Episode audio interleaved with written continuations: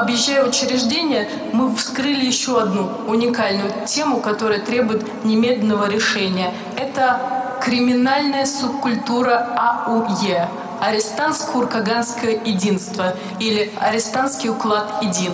Что это такое? Это в тюрьме сидит человек, и у него есть свои смотрящие на воле и они связываются в том числе с детьми и подростками в социальных учреждениях и устанавливают свои порядки.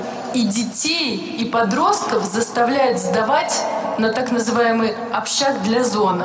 А если ребенок не может сдать деньги или не может украсть и совершить какое-то преступление, он переходит в разряд опущенных.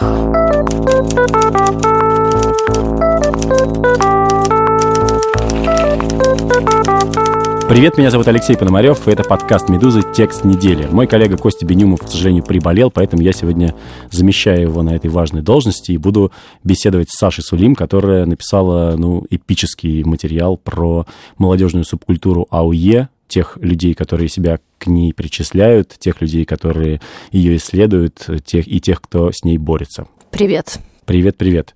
Ты для того, чтобы написать этот текст, я так понимаю, съездила в свою любимую Иркутскую область, да? Да. Усть-Кут, Ангарск. Кто бы мог подумать, что я трижды побываю в Иркутске и Ангарске, дважды в Усть-Куте. И, а почему ты выбрала именно эти города? Вообще, перед тем, как э, начать заниматься этой темой, естественно, я изучила то, что уже было написано, и какие-то выступления, в том числе, скажем так, официальных лиц в лице вот Яны Лантратовой, которая является ответственным секретарем Совета по правам человека. Именно она рассказала Владимиру Путину о, о такой проблеме страшной АУЕ и назвала ее чуть ли не эпидемией, которую захватила молодежь.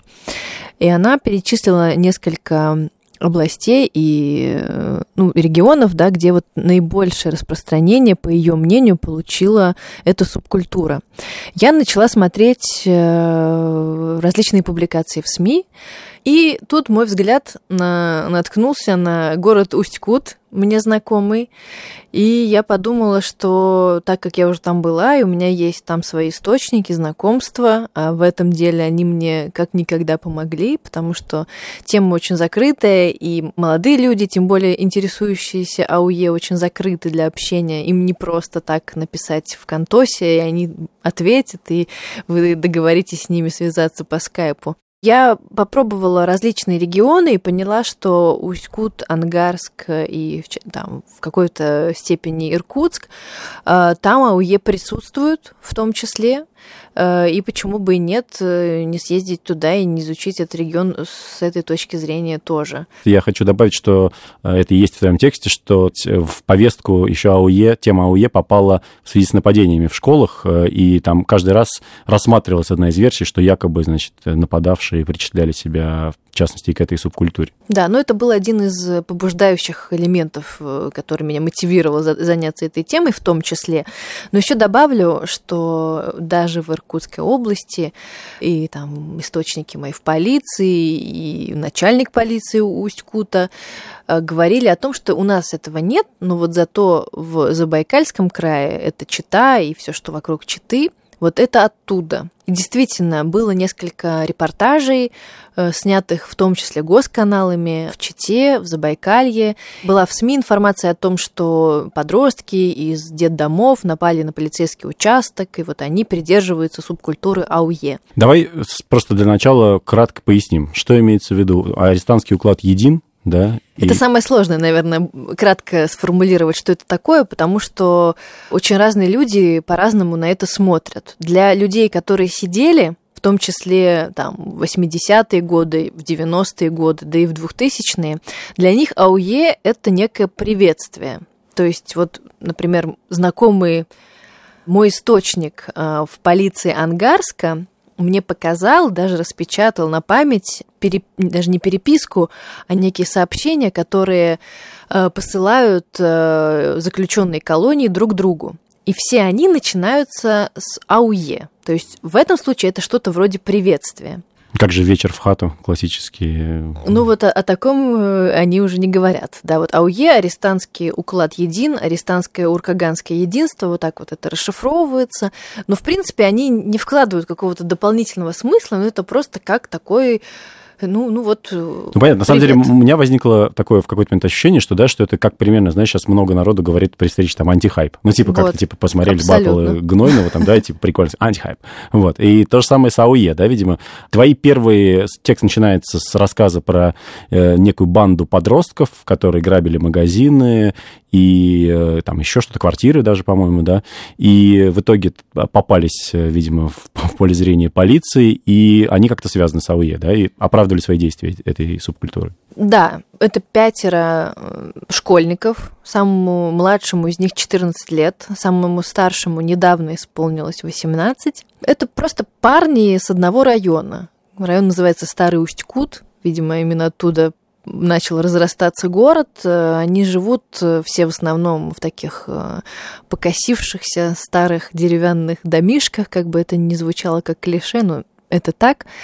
Вот после школы, они, да, учились все в одной школе, в разных классах, и вот после школы заняться им нечем, ну, ну что делают подростки? Они слоняются по району. И вот однажды они встретились со старшими района, то есть это некие ребята постарше, хулиганы, можно сказать, шпана или люди, которые уже как каким-то образом вступили на, на криминальную дорожку. И вот они сказали, ну вот смотрите, вот приедет кто-то из другого района и наедет на вас. Вот что вы будете делать? Вас пятеро, а их пятнадцать. А вот если вы будете с нами, то нам вы позвоните, наберете наш номер, мы подъедем и разберемся. Что значит быть с ними? Быть с ними, по словам вот этих вот э, школьников, это значит уделять. Слово «уделять» часто я э, пишу в тексте, и часто его повторяли мои собеседники. Да, это значит э, уделять внимание зоне, тем, кто на зоне, греть зону, еще говорят. А, потому собирать что... некую гуманитарную помощь для вот каких-то сидельцев. Причем да. они с ними не знакомы лично. Они не знакомы лично, они не знают даже, получают ли эти люди что-то действительно. В основном э, это сбор, то есть что требовали старшие от вот этих вот э, школьников, чтобы они в месяц э, блок сигарет или пачку сигарет или пачку чая звучит довольно безобидно. Ну, подумаешь, ну, пачка чая, ну, 60 рублей там или сколько она стоит.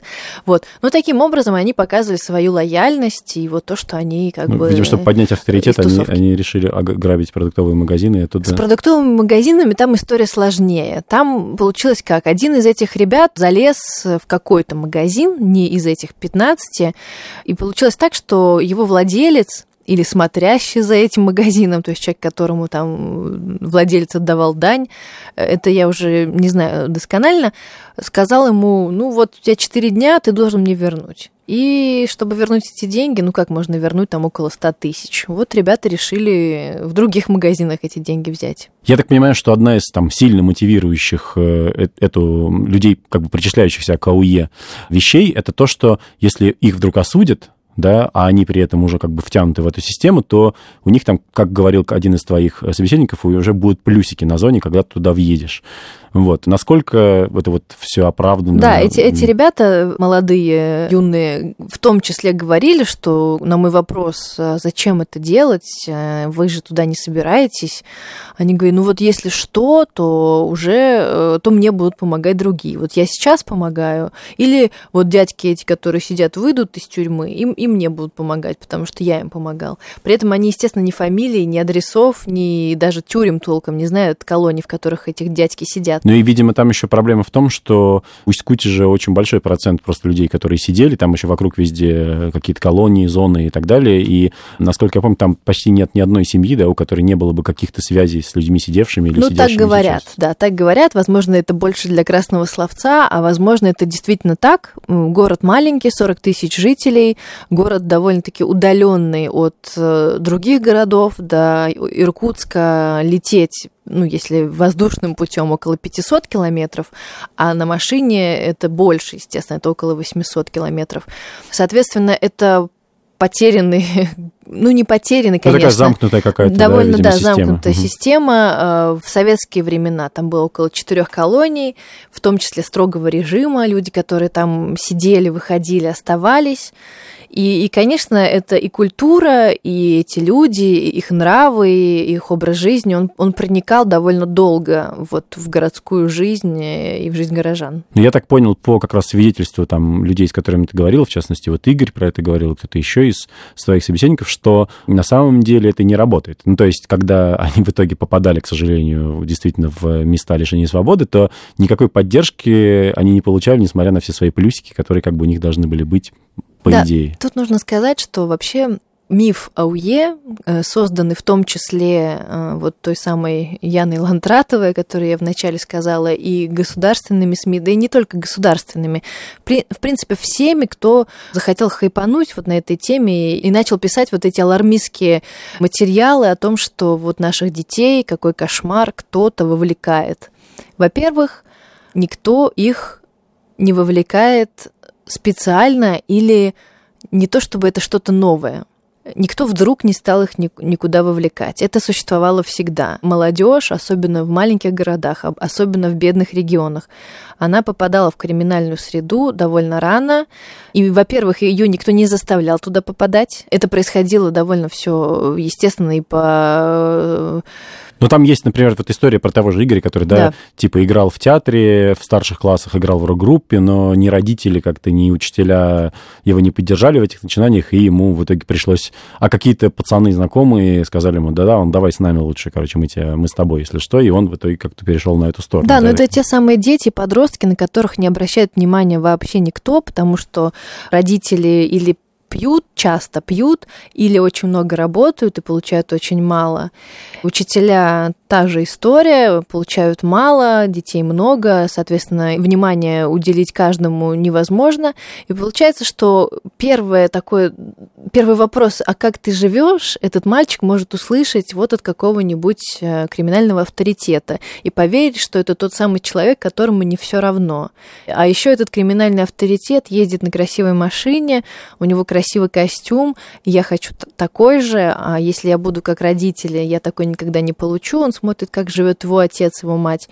И вот они идут вот за этой какой-то мифической, э, мифическим благополучием. Да, и вот один из персонажей, я так понимаю, вдохновлялся для него ролевой моделью, в частности, стал фильм «Крестный отец», который, так сказать, происходил на фоне каких-то драматических событий в его семье, и он целиком ушел в это созерцание эм, вот этой какой-то жизни другой совершенно. Да, это история человека, Владимир Мартусов, один из немногих, кто назван своим именем, на первый взгляд она никак не связана с АУЕ, но здесь очень, на мой взгляд, хорошо просматривается вся механика, весь механизм вовлечения человека в криминальную среду.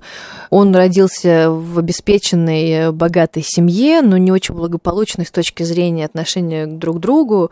И родители очень как-то так скандально разводились, а ему было 15, они о нем забыли. И вот в, этот возраст, в этом возрасте, когда ему, наверное, больше всего были нужны родители, понимание, э, совет, он попал э, на улицу, познакомился с какими-то пацанами, парнями и решил создать семью, вот как в фильме про крестного отца, но сам ну, не, с, э, не в классическом понимании, а вот семью с, там, с братьями. И он надеялся все это время, что эти братья, они помогут, а когда дошло дело до суда, эти братья против него, естественно, дали показания. Ну да, это все как-то еще напоминает истории тем, что вот сериал «Бригада» обвиняли в свое время в том, что он вдохновляет тоже подростков на то, чтобы создавать вот эти вот такие очень братско связанные какие-то группировки, на самом деле, для того, чтобы заниматься каким-то мелким разбоем или чем-то подобным. Давай перейдем к другой другой группе твоих собеседников это э, сотрудники правоохранительных органов. Я так понимаю, что в Ангарске у тебя был некоторый источник да. в полиции, который тебе про это рассказывал, и начальник полиции Усть-Кута, который под своим именем выступил Юрий Кицул. Угу. И они все отрицают наличие АУЕ в их зоне ответственности, я так Но тут немножко нужно разделить. Мой источник в Ангарске, он э, отрицает, э, потому что он говорит, что ничего не появилось. Это было всегда. Ангарск — это еще более криминализованный город, город, чем Усть-Кут. Он больше, там 200, около 250 тысяч жителей. Там тоже очень много было и есть сейчас. Сейчас там 6 колоний вокруг города. И город близкий к, к Иркутску. Там больше денег, там больше интереса, я думаю, для криминального мира. Там до сих пор около 5 или 6 криминальных группировок организованных. Поэтому, по его словам, это было всегда, по крайней мере, это, это есть в городе, начиная с 90-х, и сейчас ничего нового не появилось. И, и про АУЕ он, ну, как-то так очень э, выслушал меня немножко с улыбкой, потому что может быть, где-то что-то и пишут, но это в его понимании это ерунда по сравнению с тем, что действительно происходит с молодежью, которая вот, э, она называется стремящаяся, стремится попасть э, в криминальную группировку и занять там другое положение, то есть стать уже полноценным ее членом. Да, там была какая-то история про какого-то довольно благополучного мальчика, да, который в итоге именно потому, что стал стремящимся и должен был как-то заработать себе авторитет, в итоге э, вынужден был, ну не то что вынужден, одним из его заданий, да, было э, проучить проститутку какую-то на трассе, и они в итоге ее забили до смерти, то есть да. и, и получается, что человек сел за убийство вот уже вот без причины фактически.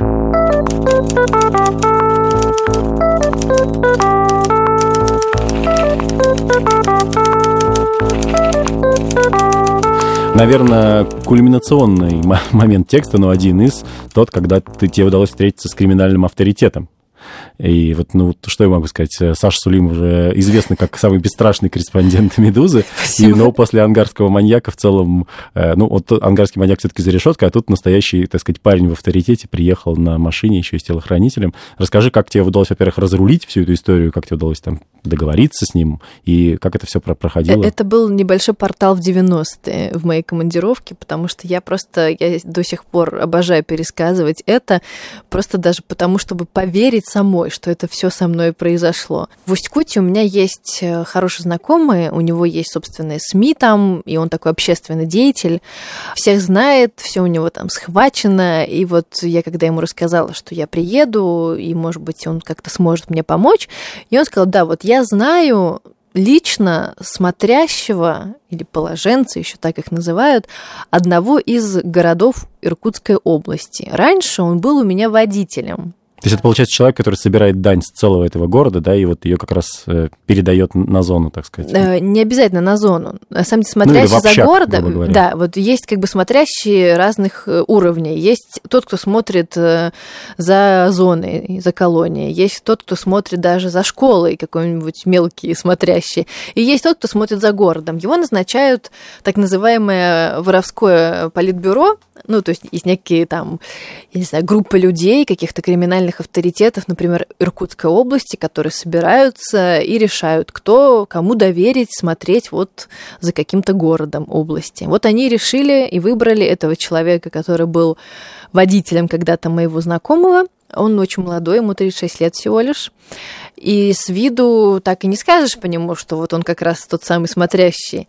Но зато все, что его окружает, это абсолютно такой вот хороший, вернее, нехороший сериал э, про 90-е или сериал из 90-х. То есть это большой даже не накачанный, а просто большой телохранитель-водитель на большой тонированной машине, который везде с ним, везде его сопровождает. У него в руке два телефона и рация. Рация, потому что не везде ловит связь, а нужно быть постоянно на связи. И вот мы сидели в кафе, значит, он платит. Ну, то есть вот он такой его помощник.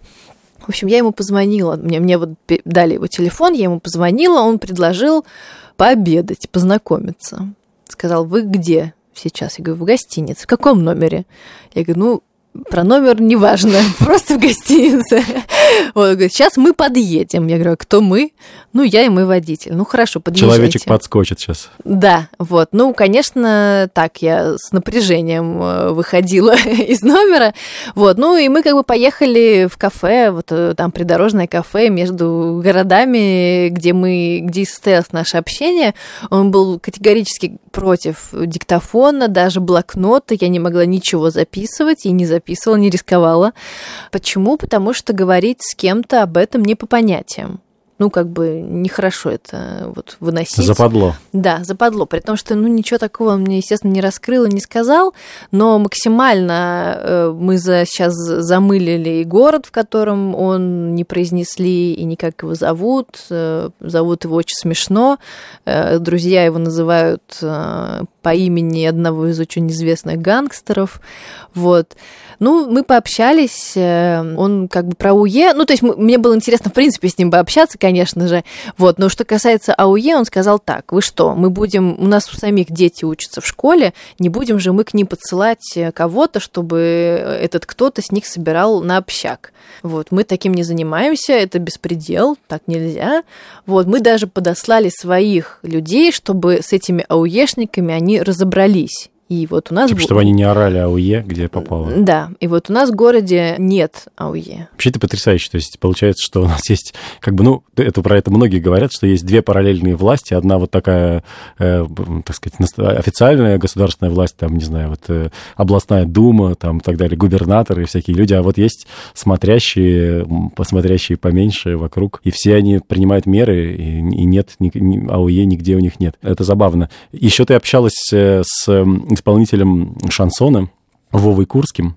Что он тебе сказал? Что думают реальные пацаны про АУЕ? Ну, реальные пацаны говорят, что АУЕ — это не аббревиатура. АУЕ — это просто, ну, понимаете, это просто вот приветствие. Вот он услышал впервые АУЕ, когда сел в 98 году, и вообще он просидел около 10 лет, хотя он ему там чуть больше 30 самому сейчас. Э, вот про АУЕ он все узнал э, на зоне, но на воле, как они говорят, АУЕ это не используется, это не течение, это не культура, не субкультура. То есть он это отрицает, как и отрицает это автор книги про гангстеров. Он тоже как бы, он постарше, чем Вова Курский, но он из, из той же как бы категории людей. То есть человек, который в 90-е годы по его словам, было активным участником криминального движения, ну, в Москве. Вот, и они все, э, то есть для них это что-то, но, ну, как бы как новое. А, они не, не ассоциируют себя с этой субкультурой, если можно так э, выразиться. Ну, я вот смотрел какие-то тоже ролики в Ютубе, посвященные АОЕ, так сказать, с, разъяс с разъяснениями четких пацанов, ну, насколько этому можно верить, потому что понятно, что неизвестно, кто эти ролики записывал и так далее. И там тоже такая позиция прослеживается, что, дескать, что вот это все движение сделано, чтобы э, эксплуатировать подростков в интересах тех, на самом деле, людей, которые, ну, самые такие неуважаемые, да, их называют суками, там, да. или тем, ну, тем, кто сотрудничает с администрацией колоний, зон, там, да, и в итоге, как бы, получается, что эти вот ауешники, которые потом сами въезжают на зону и говорят, что они ауешники, они еще и попадают в самую такую ненавистную ненавидимую категорию, презираемую, потому что они как бы вот уже на, на другой стороне, на самом деле, по сравнению с авторитетными ворами. Один из э, моих персонажей, как раз вот Игорь, который на кладбище главный был, он интересную фразу сказал, что когда Значит, он уделял, будучи подростком, потом действительно попал на зону, и только на зоне он узнал, что тот человек, которому он помогал, он знал его имя, оказался красным, то есть человеком, который сотрудничает с администрацией. И, и он как бы, и это, конечно, вообще сломало э, всю картину мира и, и ему, потому что получается, что он уделял тому, кому и не стоило это вообще делать утратил веру в человечество после этого. ну, Саша сказала про кладбище, просто там несколько героев работают на кладбище. Это такое, это не то, что они не закапывают там, так сказать, э, тела своих врагов, а просто роют могилы, я так понимаю, получают зарплату. Ты еще поговорила с людьми, которые исследуют всю эту субкультуру, да, как можно ее назвать. То есть это ученые именно, там, из Ранхикса, да, угу. правозащитники и так далее. Вот что они говорят сверху, глядя сверху на все это? Но они не совсем сверху. Э, тут сложность в том, чтобы эту ситуацию изучить, нужно быть в ней. Нужно э, работать на земле, как говорится, общаться непосредственно, изучать. И, во-первых, это разница, наверное, все-таки от региона в каком-то смысле, а возможно и от школы разница. Может быть, в каком-то регионе это есть в детдоме, либо в спецшколе, но совсем нет в обычных школах, или наоборот. Поэтому человек, который историк, э, вернее, историк, а криминалист, вот Юрий Блохин, который написал несколько диссертаций о, кримин... о влиянии криминальной субкультуры, в том числе на молодых молодых людей, он э, сказал э, все то же самое, что мне говорили так называемый криминальный авторитет, что это все появилось с появлением воровского движения. То есть воровское движение датируется там 30-ми годами примерно Прошлого 20 века. века, Мгм. да. И вот когда э, воры, а не воры, кстати, правильно говорить, воры э, выходили там в 60-м была большая амнистия в 60-х, и воры начали выходить из лагерей и тюрем, и, и таким образом э, нести свою культуру в массы. И тогда очень много молодых людей этим заболело, ну потому что ведь это, во-первых, это что-то такое новое, интересное, это новый язык, другой, они все такие были необычные, с татуировками, вот у них был, была какая-то своя философия, и опять же, эта философия, она противопоставлялась государственной идеологии. И, до сих пор противостоят. Да, и это тоже очень многим нравится поэтому. Правозащитник из Иркутской области, член УНК Веденей Тютюнин, который часто посещает колонию для несовершеннолетних и там сталкивается с АУЕ и общается с ребятами там, и они ему говорят, что мы без АУЕ вообще там жить не можем, потому что это ты либо красный и сотрудничаешь и делаешь то, что тебе говорят э, сотрудники колонии, либо ты вот нормальный пацан, АУЕ э, жизнь ворам как бы да, он это все отмечает. э, В колонии там вся ситуация подводит к тому, что либо ты испытываешь часто пытки, истязания со стороны э, сотрудников колонии, или ты этому противостоишь. Поэтому я предполагаю, что многим ребятам это помогает э, выжить в этих условиях. При этом это им не помогает выжить, когда они выйдут оттуда, потому что они выходят э, абсолютно с, э, дезориентированы в пространстве, ну и в жизни. Ну, то есть, насколько я понимаю, получается как бы парадоксальная ситуация, что те люди, которые начинают считать себя вот этими ауешниками снаружи, и потом садятся в тюрьму, никакой помощи в итоге не получают. И те, кто при этом становятся частью этого движения внутри тюрем, как бы этим пользуются и как-то это им в чем-то помогает, но когда они выходят, то тоже они оказываются какими-то непонятными и ненужными Никому не нужными, да. системе, потому что, видимо, ее толком-то и не существует. В том-то и дело. Ну, то есть, как вот э, для себя, как бы ты подытожила, это все-таки история типа синих китов, то есть это совсем миф какой-то, да, или, ну, паблики-то есть, да, вот видео есть в большом количестве в Ютубе и так далее. Насколько действительно это можно назвать каким-то субкультурой, или это просто какие-то обрывочные какие-то всплески, и все трактуют по-своему, и не, как бы не- это не угроза на самом деле. Ну вот один из правозащитников, э, Святослав Хроменков из Иркутска, он на мой взгляд, наиболее точно это сформулировал, и Юрий Блохин об этом говорил, что это все то же самое, что и было всегда, просто в некой новой упаковке. Это явление э, распространения воровских понятий получило название АУЕ, оно короткое, оно яркое, оно быстро запоминается и легко, и, и поэтому его стало легко распространять. И группа ВКонтакте АУЕ, она как-то привлекает внимание, и вот они начали плодиться. Ну, раньше, наверное, тоже были какие-то группы, там, воры в законе, как быть вором, да, но это не так все звучит. АУЕ это как-то так по-молодежному, и именно поэтому так как это, на это кликается со стороны СМИ, э, это тоже пиарится со всех сторон.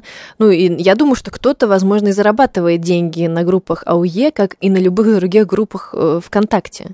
Но сказать, что от этого есть прямая угроза, ну, на мой взгляд, все-таки нельзя. Есть прямая угроза от того, что молодым людям в маленьких городах, в бедных регионах нечем заниматься. И поэтому они идут в криминал, связывают свои жизни э, с этим, и потом не могут просто из этого выбраться. Ну и получается, что мы приходим к такому, с одной стороны, довольно банальному выводу, к которому мы уже приходили в некоторых наших других подкастах, но, с другой стороны, все действительно то же самое, как и в истории с синими китами. Если вы боитесь, что ваш ребенок вдруг вступит в суицидальную группу, проблема же не в этом, а в том, что вы должны просто поинтересоваться его жизнью и узнать, так сказать, какие у него проблемы. А тут он может стать хоть синим китом, хоть АУЕ, хоть еще кем-нибудь, или там поклонником рэпера Гнойного.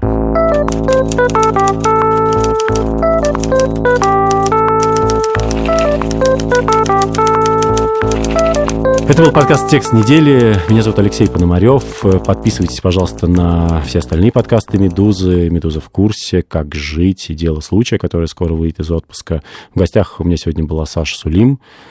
Слушайте нас через неделю. Пока-пока. Спасибо, пока.